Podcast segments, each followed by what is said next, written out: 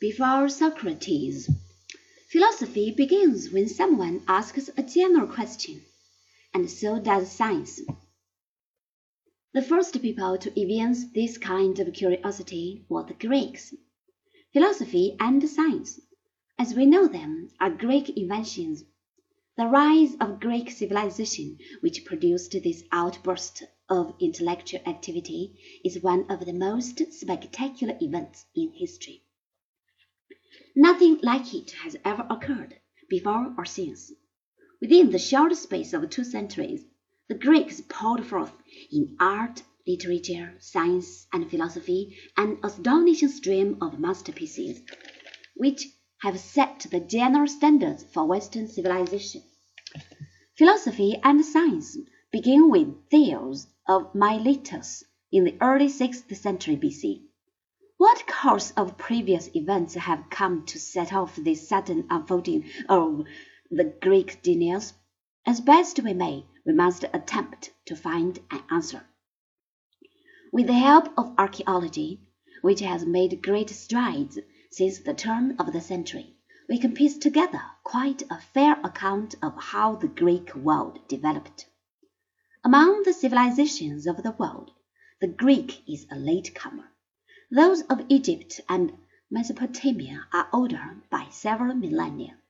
These agricultural societies grew up along the great rivers and were ruled by divine kings, a military aristocracy, and a powerful class of priests, who presided over the elaborate polytheistic religious systems.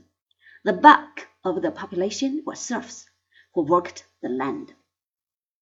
Both Egypt and Babylonia furnished some knowledge which the Greeks later took over, but neither developed science or philosophy.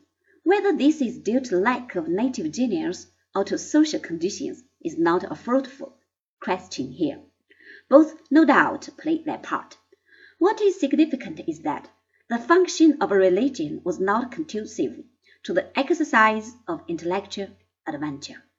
In Egypt, Religion was much concerned with life after death. The pyramids are funeral monuments.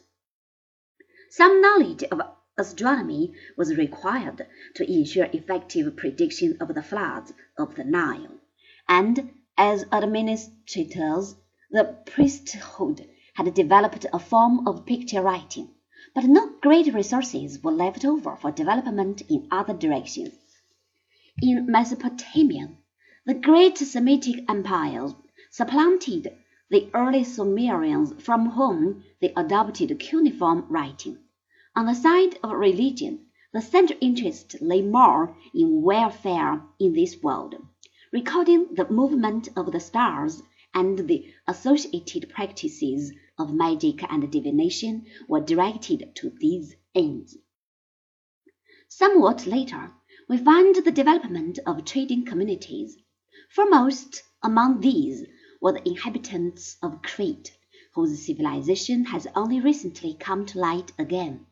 The Cretans probably came from the coast lands of Asia Minor and rapidly gained preeminence throughout the islands of the Aegean.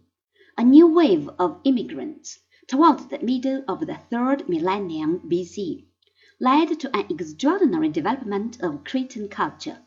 Great palaces were built at Knossos and Phaistos, and Cretan ships plied the Mediterranean from end to end. From 1700 BC onwards, recurrent earthquakes and volcanic eruptions set off a Cretan migration to neighboring Greece and Asia Minor. Cretan craftsmanship transformed the culture of the mainland peoples. In Greece, the best known site to show this is Mycenae in the Argolid, the traditional home of Agamemnon. It is the Mycenaean period whose memories are reported in Homer.